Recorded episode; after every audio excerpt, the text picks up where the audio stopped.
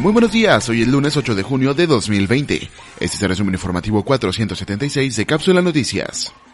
Tres sujetos asesinaron a Susi en su casa frente a su hijo. Las redes sociales se llenaron de indignación por el feminicidio de Susi Salaís, crimen que se cometió durante la madrugada del pasado sábado 6 de junio. De acuerdo a las publicaciones de usuarios de redes y grupos feministas, el crimen fue en la vivienda de Susi en la colonia Minerales durante la madrugada del sábado. Susi fue torturada, violada y asesinada frente a su hijo de apenas 6 años de edad por tres sujetos que ingresaron a su domicilio. Hasta el momento se desconoce el paradero de los asesinos y no se tiene información de las autoridades encargadas de realizar la búsqueda.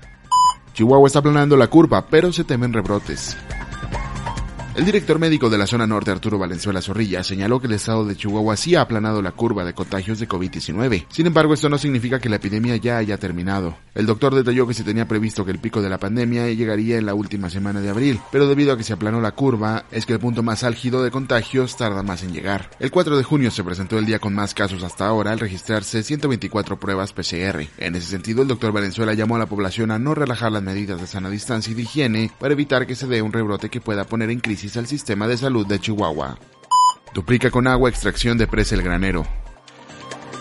A través de un comunicado de prensa, la Comisión Nacional del Agua, dependencia del gobierno federal, confirmó que se duplicó la extracción de agua de la presa El Granero, argumentando que es con la finalidad de continuar con la estrategia del gobierno para cumplir con las obligaciones en el marco de Tratado de Límites y Aguas entre México y Estados Unidos. Es que el pasado domingo se incrementó el volumen de extracción de agua de la presa Luis L. León, también conocida como El Granero. Sin embargo, agricultores de la región afirman que el agua será enviada a Nuevo León y Tamaulipas, lo que provocará que el ciclo agrícola de municipios como Aldama, Coyame y Ojinaga en riesgo. Según Conagua, la presa Luis L. León presenta un almacenamiento de 177 millones de metros cúbicos, de tal forma que lo anterior se llevó a cabo asegurando que se mantiene al 100% el volumen de agua para los agricultores de Ojinaga para el presente ciclo agrícola. Con el agua de la cuenca y el vaso de dicho embalse se continuará contando con agua almacenada y se podrá continuar con las actividades pesqueras de la zona. Sin embargo, los campesinos dicen lo contrario, incluso tomaron el puente internacional Ojinaga-Presidio como protesta.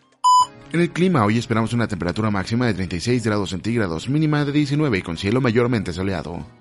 El dólar está en 21 pesos con 65 centavos. La gasolina regular se vende en promedio en 16,91 y la premium en 17,82. Comerciantes del centro amenazan con reabrir hoy, pero se retractan ante amenazas de clausuras definitivas.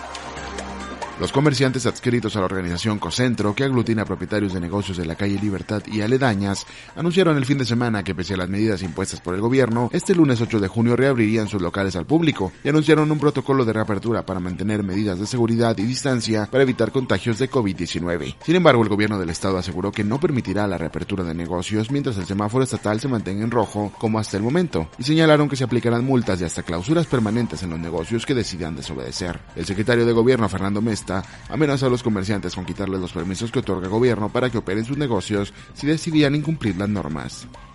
Director del IMSS da positivo a COVID-19.